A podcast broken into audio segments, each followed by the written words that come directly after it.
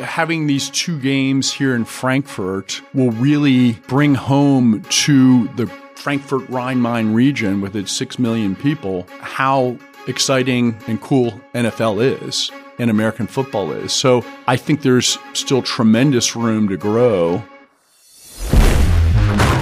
Touchdown Frankfurt. Football in the heart of Europe. Herzlich willkommen zum Touchdown Frankfurt Podcast. Heute mit der fünften Folge. Solltet ihr die ersten vier Folgen noch nicht gehört haben, da gab es unter anderem Sebastian Vollmer, Jana Wosnitzer oder auch Alex Steinfurt, der NFL Deutschland-Chef. Den Podcast könnt ihr überall dort hören, wo ihr eben euren Podcast hört, Apple Music oder Spotify. Folgt uns auch gerne auf den Social Media Kanälen. Ihr findet uns überall unter Touchdown Frankfurt. A warm welcome to the Touchdown Frankfurt podcast. Today we have here our US Consul General of Frankfurt, Thatcher Scharpf. To give an introduction to mm -hmm. your mm-hmm. position, can you explain your objectives as a US Consul General in Frankfurt? Sure. I like to tell the story of our consulate building here. Yeah. Because it kind of traces US German relations over the last almost 100 years. And it also informs the missions of our consulate. This consulate compound where you are now was built in 1937 by the German Air Force as a German Air Force hospital. And it served as a Luftwaffe hospital throughout World War II. And then uh, at the end of the World War II, in 1945, the U.S. Army took it over as a U.S. Army General Hospital for the Frankfurt region. And over the next more than 50 years, it served as a U.S. Army hospital here. And during that time, we brought a lot of U.S. military in to help rebuild Germany after the destruction of World War II and to help protect Western Europe during the Cold War and then to help reunify Germany afterwards. So we had 275,000 uniformed military all across West Germany during the Cold War. And a lot of them were in Frankfurt. What's now Goethe University was the headquarters of the U.S. Army's Fifth Corps, and they needed a hospital because they all got sick. The most famous patient here, do you know who it was? No. It was a young private named Elvis Presley. really? He was already rich and famous, but he still was drafted by the U.S. Army, came over here as a private, served for a little over a year, and he had to come to our U.S. Army hospital to get treated. And then the Berlin Wall fell in 1989, and we won the Cold War. We didn't need so many soldiers over here. We needed to reinvest some of that money that we had been spending on European defense back into the United States. And so we downsized the number of troops from 275,000 at its peak in the Cold War down to 38,000 in 2020. Mm. So decreased by a factor of more than seven. And as we pulled the U.S. Army's Fifth Corps out of here in the late 90s, we turned over what's now Goethe University to the city of Frankfurt. It became the, you know, Frankfurt's Goethe University. And the U.S. Army said, well, we don't need this large hospital here anymore because we're pulling all these troops out. We pulled the troops out of Hanau, we pulled them out of Friedberg. Yeah. So we're going to give this old hospital compound back to the German government. And the US State Department said, wait a second here. We uh, have all these new embassies and consulates that were opening in the former Soviet space, and we need a place from where we can support them all. And Frankfurt would be the perfect place to do that because of the airport connections here that enable us to get to all these different places very easily, and we took it over in the early 2000s and renovated it. And then it opened in 2005 as the U.S. Consulate General. Typically, a U.S. consulate is a small regional outpost of a much larger embassy in the capital city. And we have consulates like that here in Germany, in Munich, Dusseldorf, Leipzig, and Hamburg. But U.S. Consulate General Frankfurt is unique. It's the largest U.S. diplomatic post in Europe and the fourth largest in the entire world. And we support out of our consulate general in Frankfurt our embassies and consulates in Europe, Africa, the Middle East, South, Central, and even East Asia. So that original mission from the early 2000s of supporting embassies and consulates in the former Soviet space has expanded over the years to the point where we're now a projecting global support on behalf of the US government to all our embassies and consulates across most of the world. We, of course, do have a traditional consulate mission also, and a lot of that is informed by this decrease in the number of US troops in, in Germany. Americans were part of the economy and social fabric of every little town and village all across West Germany. And so older Germans I talked to remember growing up with Americans in their neighborhood, living on their street. Oh, I used to go play football in the American football in the street with little Jimmy. And then when we pulled all those troops out, we lost that contact with a lot of younger Germans. And so a lot of what our bilateral consulate function is here is to do that outreach politically, economically, educationally, building up cultural ties with the four states of southwest Germany Hessen, Baden Württemberg, Rhineland Pfalz, and Saarland. So we have kind of two different mission sets. One is this strengthening this strong partnership between the United States and Germany, Southwest Germany specifically. And the second, and it's a much larger function, is this global support platform that we run out of here for all of our consulates and embassies across most of the world. Okay, thank you. And what was the most interesting and impactful experience since taking your post here in Frankfurt? Shortly after I arrived at the end of August 2021, we evacuated out of Afghanistan. We evacuated our, our embassy there and we evacuated a huge number, more than 36,000 people who were fleeing from the Taliban. And they came from Kabul through Ramstein Air Base. And we sent a huge number of our people from here, about 150 of our staff, down to help the military with that evacuation to help processing people evacuating Afghanistan for onward travel to the United States. We had a lot of third country nationals who our team reunited with their home country's embassy or consulate. We had uh, a lot of German dual citizens who we were able to reunite with Germany and making sure that the people that were evacuated out were ready to get processed into the United States. So that was something that when I talked to our people who worked on that effort, it was something that where they saw they were really making a difference in people's lives, literally saving lives, helping out in some cases unaccompanied children who just their parents just wanted to get them on a plane to get them out of Afghanistan to get them safe. And so for our people who participated in that, a lot of them said it was the really the most uh, important thing they felt like they had done ever in their careers. And that's sort of typical of our mission here. Whenever there's a emergency or a contingency operation somewhere in the world, evacuation of our embassy in Kiev, for example, when Russia started its war against Ukraine in February of last year, we get involved in helping out. When Russia attacked Ukraine, we sent teams in the advance of that up to mission, our, our embassy in Kiev to help pull out technical equipment and prepare for the eventuality that we might have to close that embassy for a while. And then when we did close the embassy, the consular section from Kiev moved to Frankfurt. Our U.S. Agency for International Development Assistance Program, with helping out Ukraine, moved to Frankfurt temporarily. Mm. More recently, when there was the Sudan evacuation, when we had to close our embassy in Sudan, again, that came through Germany, and our team was closely involved in helping coordinate that.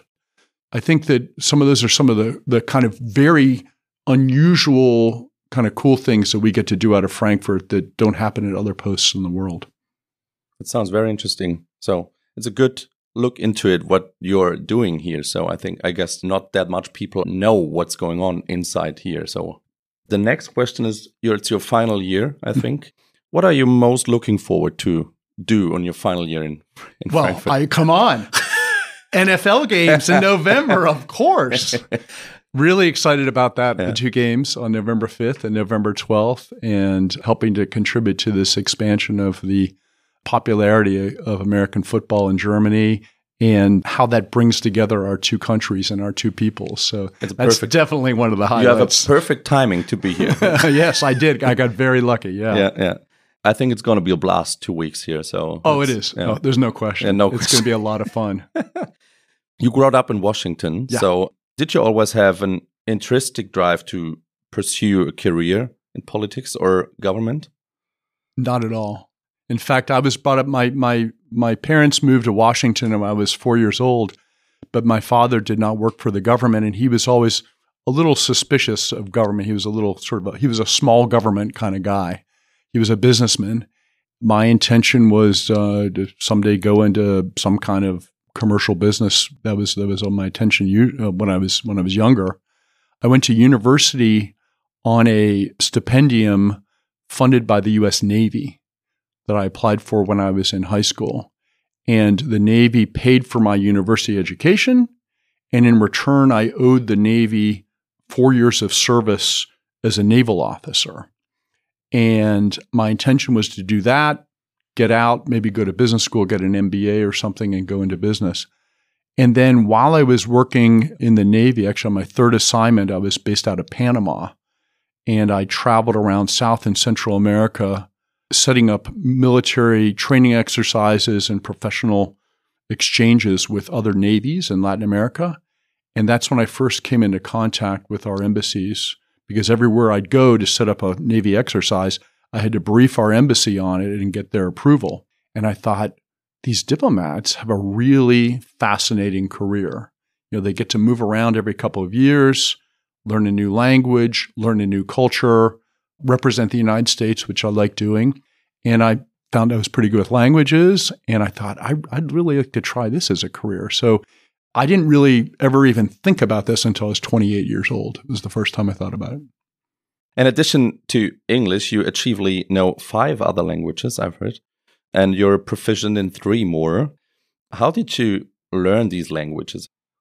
In my high school, I studied Latin and French when I was when I was younger, I was always musical. I, I, sang as a as a boy. I sang in the choir at Washington National Cathedral, and then I sang in high school for my high school's uh, various musical groups. And they say that music and language are are related. So I found I was pretty good with Latin and French. When I was in the Navy, in preparation for my assignment in Panama, they sent me to the Department of Defense's Language Institute in Monterey, California, to learn Spanish. Hmm. And I found I was able to pick up Spanish very easily. And then I spent two years in, in Panama. And then my final assignment in the Navy, I was back in Washington, D.C., uh, working for the Marine Corps headquarters at the, at the Pentagon. And I did night classes at the Brazilian American Cultural Institute to learn Portuguese. And after Spanish and French, Portuguese is not it's pretty easy.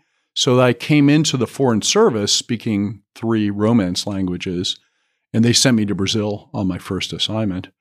And then after my first assignment in Brazil, I, I thought I'd go somewhere else in Latin America, but the State Department decided to send me to Europe, to Poland, uh, via Polish language training. And I found that, well, my, I was married by then. Both my wife and I were pretty good with languages, and we picked up Polish pretty easily. And so then we stayed in Europe and went studied Polish. We studied Croatian. We converted our Croatian into Serbian. We studied Slovak. And then the kind of odd language that's uh, not an Indo European language, actually, is uh, Estonian. We also learned Estonian. But our Department of State has a language institute in Washington where native speakers teach the language to foreign service officers before they go to their onward posts. So I've had the good fortune to spend a lot of time back there learning these languages, which I love. Yeah, I guess you have no problems to order coffee in the world, I think. I, I, haven't studied any Asian languages. That's a glaring uh, hole in my resume. So, uh, you know, but I haven't had a chance to do that yet. Yeah, haven't had a chance to do that yeah. yet. You moved to Frankfurt with your wife and son, mm -hmm. and they come with you. Have they also liked the German lifestyle and cuisine and tradition? My wife and I are very, very happy here. And Frankfurt is it's a great place to live. The quality of life is so high. And there's so many different, whether you like cultural opportunities, Frankfurt has the Opera House of the Year.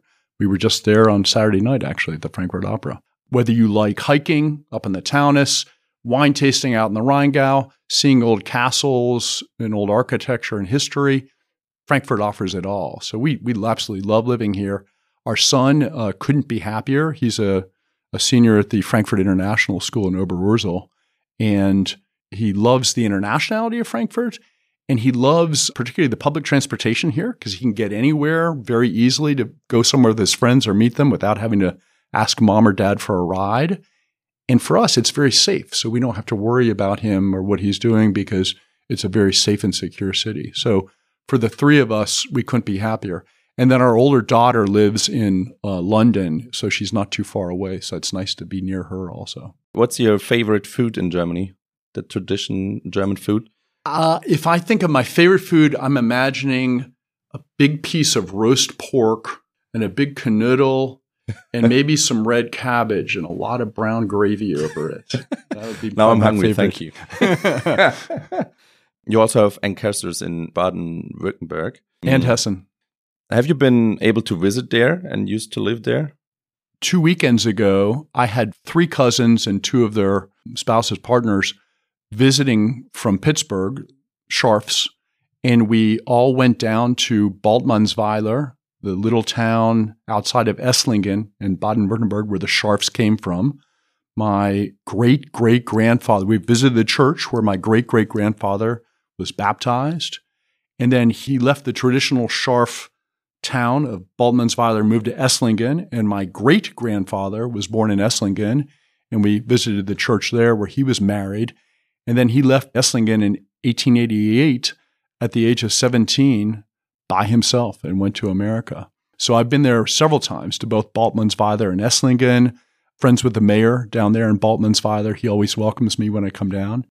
But I've also had the chance to visit my, my mother's ancestors up in the Flieden region. They came from just outside of Flieden uh, in a small town up there. And I have a second cousin from Pittsburgh who came to visit.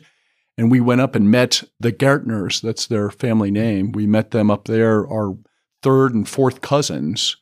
And actually, here in Frankfurt, I have a third cousin, Renata Gärtner, who, with her husband, runs the Papageno Theater in Frankfurt, is actually my third cousin once removed because our her great great grandfather and my great great great grandfather were brothers.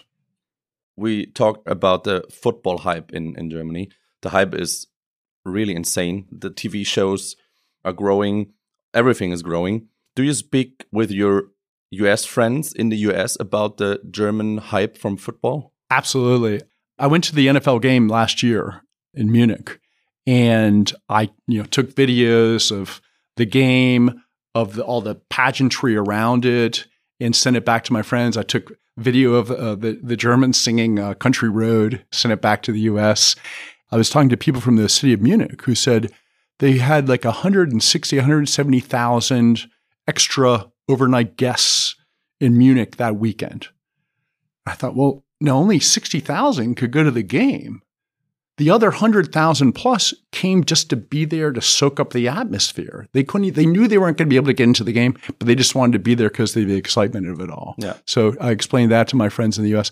And then last year, I told you my wife is a New Orleans Saints fan, and we went to the uh, Saints game in London. And on the flight from Frankfurt to London, there were not only a bunch of jerseys from both the New Orleans Saints and the Minnesota Vikings, the two teams playing in the game in London, but also all these German fans with all these other NFL jerseys too. So they were just excited to go see a game. They might have been a, a Green Bay Packers fan or a, a, Kansas City Chiefs fan, but they all had their jerseys on. They were all going up to London for the game. I remember taking pictures of the airport and sending it back to our friends and saying, "Can you believe how popular this is here?" Did you hear it at the Chiefs Dolphins game? in a waiting line to buy tickets online, there were 1.6 million people yeah. to get tickets for about 50,000. So yeah. the German World Cup game between Germany and Costa Rica in 2006, there were there is the own national football team, soccer game, soccer team in Germany, and there were 750,000 in the line to get a ticket. And for wow. a for a ticket for a other league from another country with no teams they have a home base here, so they were 1.6 million. That's just to get thoughts for the for the hype here in Germany. So yeah. that's that's crazy. Yeah. It is. It's yeah. really it's really growing in popularity tremendously. Yeah. yeah, The NFL is doing a good job, I think. I like the way they uh, emphasize sports for youth also. So proper American football requires a lot of equipment, pads, you know, helmets, all that. But flag football is a sport that anybody can enjoy at any age. You know, even old guys like me, little kids too. And the NFL is doing a good job of promoting flag football as a fun, you know, sport that anybody can play anywhere. You don't need as much equipment or specialized training. Yeah, it's the perfect entrance to to get in touch with football. So Yeah. if you if you like it, you can go to the harder one. So Yeah. Yeah. what was your sport when you grow up, or what is now your sport? When I was in high school, I, I played American baseball and I swam. I was a swimmer. And then I was not good enough to play either of those in college. So uh, I tried rowing crew for a year when I got to college. I was several inches shorter and, and, and smaller than I am now. I rowed lightweight my freshman year of college. And then I came back after the summer and I had grown up a bit and I was too big to do lightweight uh, rowing anymore. So I got into basketball. Some guys who I knew, friends of mine, said, Look, you're tall. You got to start playing basketball with us. And then I got very obsessed with basketball and I played basketball very seriously for the next 25 years or so until it got a little bit too much for my hips. I still go out and play with my son a bit. Yeah. What was your Um, position in basketball? I would play small forward. I mean, I'm not that big, but I play power forward sometimes, and sometimes I played center. You know, depending on the need and w- with the level of competition. So You played in the league. in college, we had what's called an intramural league. So teams from all across the university competed with each other, Okay. and it was particularly there was a, uh fraternity league, and I was in a fraternity, and that was very competitive. So uh, I played in this fraternity interfraternity league, and we would play against each other. In my senior year, we actually won the the interfraternity title. Two minute warning. Now we have a little section in our podcast. So we have Mhm. two sections, and one is it's called the two minute warning, and we have a few questions for you. I need to get quick answers. Okay. no thinking. Okay. All right. Uh, it's called either or. yeah? okay. Okay. And let's start. All right. Okay. Fire away. Fire away. Country roads or Sweet Caroline? Sweet Caroline because uh, that was always popular to play after swim meets at parties after swim meets when I swam when I was a kid in the summers. Burger or Döner? Burger, but I like Döners also. East Coast or West Coast? You know, I grew up in the East Coast and I am an East Coaster at heart, but I lived in California for five years, so I'm a little bit of West Coast in me. Miles or kilometers? Both. I'm bilingual from so many years living in Europe. Yeah. Next hard question soccer or football? It's football. I'm my my feet are pretty much useless except for getting me around. Early bird or snooze button? if you ask my staff, they'll tell you unabashedly that I am not a early bird. I, I am a snoozer. Sit or stand on the desk? You know, I stood in Washington. Here I have a sitting desk, but I spend so much time outside of the office that I don't have much time to sit down at all anyway. Okay, so it's sit. Yeah, I guess now it is. Yeah. Water with or without gas? But without, Movies or series? you know what? I am so busy. I don't have time for either lately. Yeah. So neither. Is that an option? Yeah, uh, no. all right. Then we'll go with series. yeah, series. It's shorter. no? Okay. Okay. Now we can switch to the football part. So Okay. now we had uh, some information about your personal. So right. do you remember the NFL Europe? Um, what does the the NFL and American football mean to you as a as an American? So did you grow up watching football as a kid? So Absolutely. I mean, I played football when I was really little. Pretty much every American uh, kid, especially when I was when I was growing up, you always did play football, and I played flag football in college too. Actually, I didn't mention that. I used to play flag football in college. I was a quarterback actually for our for our fraternity team.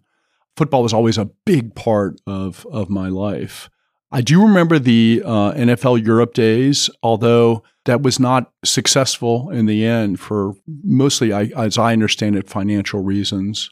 But uh, it's great to see that now the European League of Football has sort of taken on the new mantle of being the force for American football here in Europe.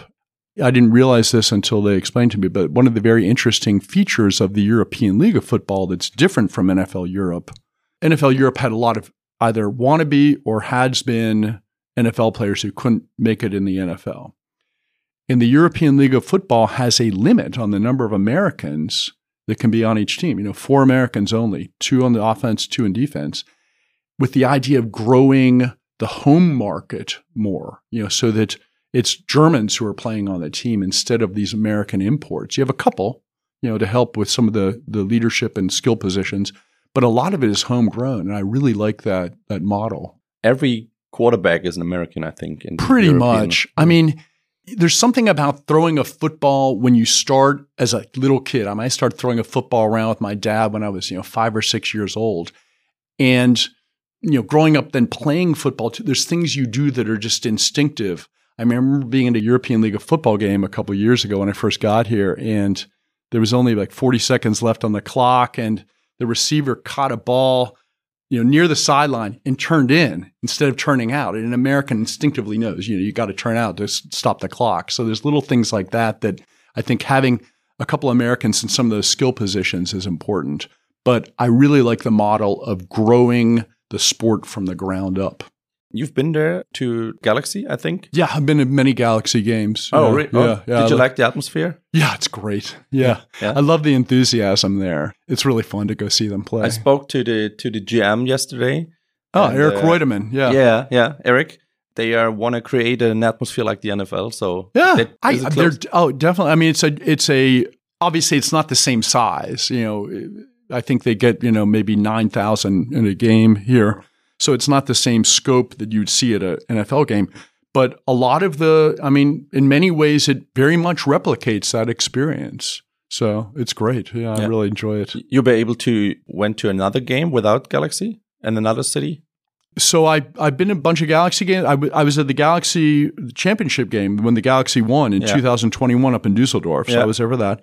I have not gone to any of the other ELF team games, but I have gone here locally to see the Bad Homburg Sentinels play mm-hmm. and also the Wiesbaden Phantoms. Okay. So I've gotten out to see their games and uh, I, yeah, it was a lot of fun. American football is just growing. You know, every, every city have an, an own team. So almost. Yeah. Almost I, every- when I tell my friends that you know there's a, a team from this little town of Bad Homburg that it has an American football team, they say, how can that be in a place that's you know known for its soccer?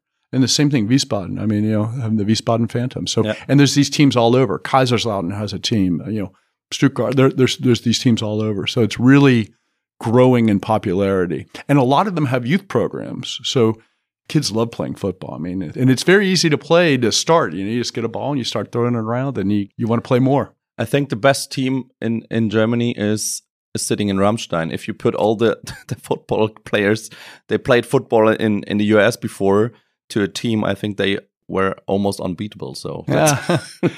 I guess there are many, right? Well, for example, when I was out in Wiesbaden watching the Wiesbaden Phantoms, they have several players on the Wiesbaden Phantoms who are either active duty soldiers working for U.S. Army Europe mm. in Wiesbaden or have finished their service and stayed in Germany and now do this. But they said one of the hard problems if you have active duty soldiers is sometimes they get called up for duty and then they can't be there for the game. So that makes it a little bit tougher. You know, a lot of Americans here who, a lot of the coaches, you know, have are, are former service members who have stayed here. How do you think can the NFL grow more than now? Is it possible? What do you think? Well, I mean, I think that having these two games here in Frankfurt will really bring home to the Frankfurt Rhine Main region with its 6 million people how exciting and cool NFL is and American football is. So I think there's still tremendous room to grow. I think, you know, you said 1.6 million people online for the tickets this year's game. You know, they're going to play again in 2024 here in Germany. And I bet it's going to be even a, a higher number of people next year. What do you think? What can we expect? We have the, the Dolphins who had a blowout with 70 20, and we have Patrick Mahomes who have a blowout against uh, Chicago Bears. As you said earlier, it's early in the season still, but that is shaping up to be a really good game. I, I think that's going to be a really uh, good game. It's offensive spectacular, I think. Yeah. Before we recorded, we talked about uh, your favorite teams, but the, the audience didn't notice. Can you tell us about more about your favorite team? So, Well, as I said, my my, my ancestry all moved from um, Germany to Pittsburgh, and so I was born in Pittsburgh. Both sides of my family are from there, so I've always been a Steelers fan. And then um, we moved to Washington when I was four years old. So I grew up in Washington D.C., and uh, so I'm also a Washington fan. So those are my two teams. For Washington, I remember the glory days of Sonny Jurgensen and Billy Kilmer and wide receiver Charlie Taylor and the Hogs and just great memories of that. And I'm able to be a fan of both teams because they're in different conferences. You know, the Steelers are in the AFC and Washington's in the NFC. So usually they don't. Uh, I don't have my my allegiances aren't aren't conflicted. What is your all-time favorite player from the Steelers and from the Washington Commanders? When I was young, I wanted to be a wide receiver, and Lynn Swann, you know, was a famous wide receiver for the Steelers, and so I'd probably say Lynn Swann from the Steelers and uh, and Charlie Taylor, the wide receiver for the Redskins back in the glory days. The most important position in sports, I think, in all sports, is the quarterback. So no no position is more important to get a good one. Uh, if you have a good quarterback, you won games. What is your goat, the best player? I mean, seen? it's hard not to say Tom Brady. Um, he did it so well for so long, and he had such a a high level of athletic ability, coupled with an ability to read defenses and improvise and always be ahead of everybody else. So it's hard not to say. I, I think I'd probably have to say Tom Brady. Uh, and I was never a New England fan. I'm not, you know, but I, I still I have to admire, you know, his uh, his ability. I think it's not even close to Tom Brady, so it's it's tough. He won seven rings. I don't know, unbelievable, right? Many. Yeah. Let's say many. Amazing. I, Peyton Manning was very good also. He really had a, also a combined uh, athletic ability with ability to read the field and again to improvise on the spur of the moment. He wasn't able to win titles, I think. Yeah. He was the perfect regular quarterback, so but in postseason. Tom Tom Brady though is is got to be the goat. Yeah. yeah, I think so. What is the most impressive experience you had with American football in Germany? Was it the Munich game I'd say the Munich game. That was just overwhelming. I could not get over uh, from the start, from when the atmosphere just driving up to the stadium and fans everywhere. Uh, it just, and again, not just wearing the shirts, the jerseys of the two teams that were playing, but wearing NFL jerseys of all different types. And then getting into the stadium, the Bundeswehr and the American soldiers bringing out the American flags on the field playing in the national anthem. It's just amazing feeling. And then at the end, Country Road, you know, and that was amazing. And yeah. the game is the game was uh, still on, but the, the, fans are singing and singing yeah, and yeah, singing. Yeah, yeah. I watched the I watched the news in the US, CBS, NBC, and the next day, and it was all was full of of Country Roads videos. I think for Americans, it was really again they they think of Germany. Most Americans think of Germany as a as a soccer country, and so for Americans to see this overwhelming passion for a very iconic American sport was wow, eye opening. Yeah, yeah, I've, I've been there too. So I didn't realize it. So I, yeah. I, we go out to the stadium and say, wow, what, what was that? Yeah, yeah. yeah it was, was insane. And, yeah. So now we have the last two minutes warning. Right. So it's the last. We had the, we had the, two minutes, uh, the warning in the first half. Now it's a two minute warning in the second half. Yes. Okay. Yeah, that's the last two minutes. I call it the two minute drill, but it's not okay. just one question. Okay. But before we we switch to the last question, we will see you at both games in Frankfurt, right? Ah, uh, yes, I'm playing go- both games. Yes, Perfect. absolutely. Yeah, Perfect. I will be there. Absolutely, yeah. looking Perfect. forward to it. Yeah. Very excited about it. Yeah. Two minute warning. If you have the chance to be able to write the first message on the scoreboard at the Kansas City Chiefs Dolphins game in Frankfurt, what would you say? I, I want to thank the German fans for their support and for their enthusiasm. So I'd have to find a way to to craft that message, and you know, there was a way that was made it seem real, and it really, you know, people thought it was not just sort of, oh yeah, thank you, but really to express gratitude to all the German fans for this passion they have around American football. I guess it's the perfect answer. So many thanks. Thank you very much Thank for the opportunity. Yeah. Looking forward to seeing you at the games and, and starting on November 5th. Yes, yeah. we will. All right, Thank thanks. You. Herzlichen Dank fürs Zuhören. Wenn euch der Podcast gefallen hat, abonniert uns gerne überall, vor allem auch auf den Social Media Kanälen bei Instagram. Unter Touchdown Frankfurt findet ihr uns, dort findet ihr auch alle Informationen wann der nächste Podcast rauskommt. Dort findet ihr Informationen rund um die ganze Sache Frankfurt, um die großen Frankfurt-Spiele. Wir würden uns freuen, wenn ihr uns dort folgt und natürlich auch liked. Äh, das gleiche könnt ihr auch natürlich mit dem Podcast machen. Und ich freue mich auf die nächste Folge. Tschüss. Touchdown Frankfurt. Football in the heart of Europe. Touchdown.